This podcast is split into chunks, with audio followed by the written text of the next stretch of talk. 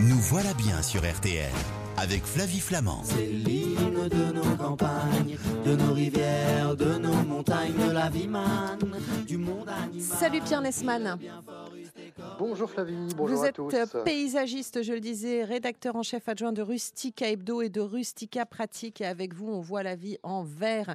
Vous avez entendu euh, les initiatives de Jean Moreau à travers l'application Phoenix et notamment sur les fleurs. Vous devez euh, souscrire à ces, euh, à ces actions. Ah oui, absolument. Et puis c'est vrai que vous savez, quand on a un potager, très souvent dans les quartiers résidentiels, Mm. eh bien vous avez des personnes qui mettent un cajot sur le, le pilier du, du portail et puis mais avec une petite étiquette servez-vous. Et je trouve que ça c'est effectivement des choses qui sont très très bien. Partagées, partagées. Et puis, il faut pas hésiter non plus, effectivement, à prendre des fleurs qui, euh, comme on l'a compris, hein, euh, sont presque des denrées périssables, elles aussi, hein, parce que euh, elles, Mhm, euh, elles se fanent rapidement, mais on peut avoir quand même de jolis bouquets qui tiennent un petit peu. Comment on continue à donner vie à un bouquet qui commence à faire un peu la tête?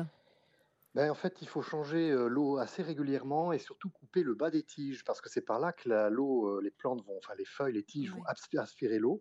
Donc il faut rafraîchir tous les jours les, les tiges en coupant le bas de la tige et puis changer l'eau de, de- de ces vases. Et là, on va pouvoir prolonger assez longtemps ces, ces fleurs coupées.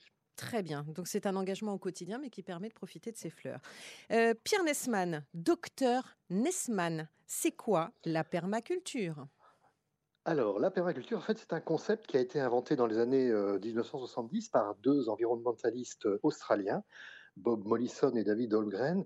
Et en fait, ils ont euh, contracté un mot anglo-saxon, permanent agriculture, qui a donné permaculture euh, en, français. Alors le principe, eh bien en fait, c'est ça va bien au-delà du, jardinage. hein. C'est vraiment euh, une manière globale de considérer l'environnement dans lequel nous vivons, la planète et ses ressources, et puis bien entendu euh, le jardin, le potager.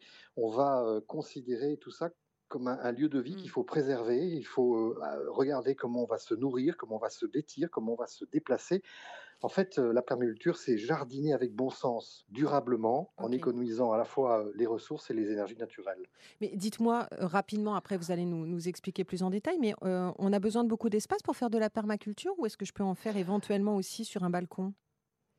Non, non, on peut en faire partout. C'est vraiment un état d'esprit. Et donc, on peut euh, le faire euh, sur un balcon, dans un bac, avec un carré potager, par exemple, ou quelques fleurs. Et puis, on peut aussi l'appliquer euh, au potager, enfin, au potager familial ou dans un jardin. En fait, il s'agit de faire avec la nature et non contre la nature. C'est vraiment la base de la, de la permaculture. Vous restez avec nous, Pierre Nesman. Vous allez nous expliquer comment faire notre jardin, notre potager en permaculture avec euh, plein de petits conseils pratiques euh, et qui vont nous changer la vie. Et puis après, vous connaissez Sonia Esgulian, Pierre Nesman? On en a oui, déjà les, les papilles en émoi. Elle viendra euh, nous retrouver en fin d'émission pour nous donner des recettes. À tout de suite. Nous voilà bien sur RTL avec Flavie Flamand. Mignonne, mignonne, allons voir si la rose. Pierre Nesman, vous êtes notre invité pour parler de la permaculture. Donc, on est d'accord, c'est de la culture, allez, raisonnée, c'est une sorte de, de, de c'est, de la culture, c'est de l'agriculture d'engagement, hein, grosso modo, c'est ça, et qu'on peut faire chez soi. On n'a pas besoin d'un espace de dingue, on peut même faire ça euh, sur son balcon. Donc ça, c'est super. C'est quoi le but en fait d'un potager en permaculture, au-delà même de l'engagement qui peut être le nôtre à, à bien faire les choses Bah, déjà, le, le potager en permaculture, c'est produire des légumes qui sont, euh, qui sont sains. Donc, il faut savoir eh bien, connaître l'origine des graines que l'on va semer. Il faut prendre en compte la nature du sol dans lequel vont être cultivés euh, les légumes. Et puis après, dans les techniques de jardinage, on va utiliser des engrais naturels. On va utiliser des techniques de jardinage douces. On va travailler modérément la terre en respectant tous les organismes qui vivent dans, dans le sol. En fait, vous voyez, c'est tout cet univers qui est autour du légume et de la, de la, du simple geste de cultiver euh, un, un légume. D'accord. Concrètement, les clés de réussite d'un potager en permaculture? Alors le sol, on vient de le dire tout à l'heure, effectivement, créer un sol et maintenir un sol vivant. Les légumes poussent dans un sol, donc on va en- encourager justement la vie dans le sol en l'ameublissant très doucement, sans faire de labour profond et retourner la terre. On va juste ameublir la terre et surtout on va enrichir le sol avec des matières naturelles, organiques, du fumier, du terreau de compost. Mm. Le deuxième principe, c'est qu'on va euh, appliquer des techniques douces et respectueuses de la, de la nature. Pas d'engrais chimiques, pas de pesticides, on va désherber manuellement, on va économiser les ressources comme l'eau, recycler les déchets, euh, les déchets verts hein, en faisant du, compostage, et puis on va protéger le, sol avec un, paillage contre la chaleur ou contre les pluies battantes. Et puis enfin, dernier point, au potager, on va utiliser, on va cultiver les légumes avec bon sens, on va adapter les variétés à sa région, à la terre de son jardin, on va peut-être privilégier des graines bio, on va peut-être produire soi-même des, des plants bio, et puis évidemment, on va prendre en compte tout l'écosystème qu'il y a autour euh, du potager, c'est-à-dire les insectes pollinisateurs, par exemple, mais aussi toute la faune qu'on dit auxiliaire au jardinier, les oiseaux, les hérissons, coccinelles, qui vont aider le jardinier à jardiner de manière naturelle. Alors justement, Pierre, quels sont les légumes et les plantes que l'on peut associer entre eux en permaculture? C'est quoi le, bon voisinage, je dirais, les lovers du, potager? Alors c'est vrai qu'il y a des légumes qui aiment bien vivre avec d'autres légumes, qui vont s'entraider. Le mmh. principe, c'est que certains légumes ont des odeurs qui sont assez, euh, assez fortes et qui vont incommoder les ravageurs et les parasites de leurs voisins. Par exemple, le céleri dégage une odeur qui est très épicée, qui va faire fuir la pyrite du chou. Vous avez le chou lui-même, il va être protégé de la pyrite parce qu'à côté, vous aurez planté des tomates. Et les tomates, elles ont euh, une odeur très très particulière. Toute la famille des oignons, les oignons, euh, les aliacées, les poireaux, les l'ail, les chalotes, ils possèdent des composants euh, organosulfurés qui ont une action qui est très efficace contre certains parasites, déjà les leurs, mais aussi les parasites qui vont s'attaquer aux fèves, aux asperges ou, aux petits pois. Et puis enfin, la carotte, on la connaît, elle a une odeur de feuillage assez particulière qui va éloigner la mouche du poireau. Donc vous voyez, on a intérêt à les cultiver ensemble. C'est quoi la mouche du poireau?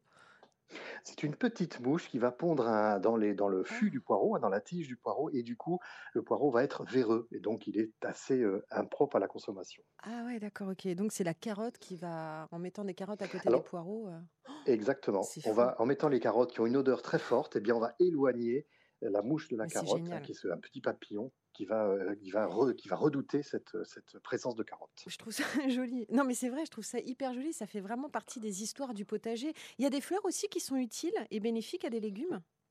Absolument, oui. La, la fleur la plus connue, c'est l'œillet d'Inde. Ah, l'œillet d'Inde, en fait, c'est une, ah voilà, ah ben vous avez tout à fait raison. Effectivement, il détient dans, une, dans, ses feuilles, dans ses organes, une substance très odorante, mmh. malodorante pour certains.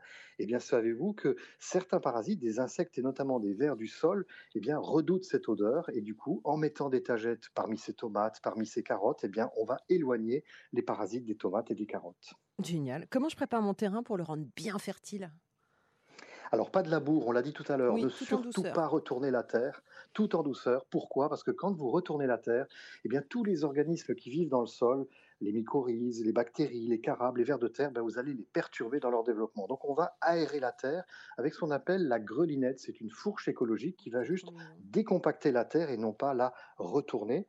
Et puis ensuite, on va la rendre beaucoup plus fertile en mettant euh, des engrais euh, d'origine naturelle, euh, du fumier, du compost, de la corne broyée, surtout des, éléments qui vont nourrir tous ces micro-organismes qui sont dans le, dans le sol. Et dites-moi, je peux arroser avec les eaux de pluie aussi? Ça, c'est une bonne idée. Oui, c'est une très bonne idée. Alors, si vous voulez faire des économies, euh, eh bien, vous allez pouvoir récupérer l'eau de pluie qui tombe sur vos toits. Vous savez qu'en France, on peut fournir environ 600 litres par mètre carré et par an. Donc, c'est énorme. Donc, si vous avez un garage, si vous avez un petit appentis au fond du jardin, eh bien, c'est intéressant de relier les descentes d'eau pluviale à une citerne de 200 à 800 litres pour pouvoir récupérer l'eau que vous allez ensuite utiliser au potager ou dans votre jardin. On peut récupérer les graines de ces légumes pour l'année suivante? Oui, c'est tout à fait possible, mais alors attention, il y a une petite subtilité. Mmh C'est-à-dire quand vous achetez des graines qui sont dites F1, qui portent la mention F1, eh bien, ce sont des graines qui ne sont pas reproductibles. Donc celles-ci, malheureusement, vous allez pouvoir les ressemer, vous n'êtes absolument pas sûr du résultat que vous allez avoir. Il faut vraiment utiliser des graines classiques, alors des graines qu'on trouve chez les marchands greniers, mais qui n'ont pas cette mention-là. Et là, vous allez pouvoir les récupérer. Donc en fait, ce qu'il faut faire, c'est laisser monter à graines quelques légumes, des salades, des radis ou mmh. évidemment euh, les tomates. Vous allez récupérer les graines, vous les faites sécher, vous les stockez à l'obscurité, au frais et au sec, et vous pourrez les ressemer l'année suivante. Pierre Nesman, je vous remercie pour toutes ces informations ce matin dans Nous Voilà Bien. Merci Flavie. Je vous embrasse et je rappelle que euh, vous signez un livre qui s'appelle Le potager de père en fils avec cette notion de transmission. Donc c'est super, c'est aux éditions de la Chaugne-Yesley. À très bientôt Pierre Nesman. À bientôt Flavie, bonne journée.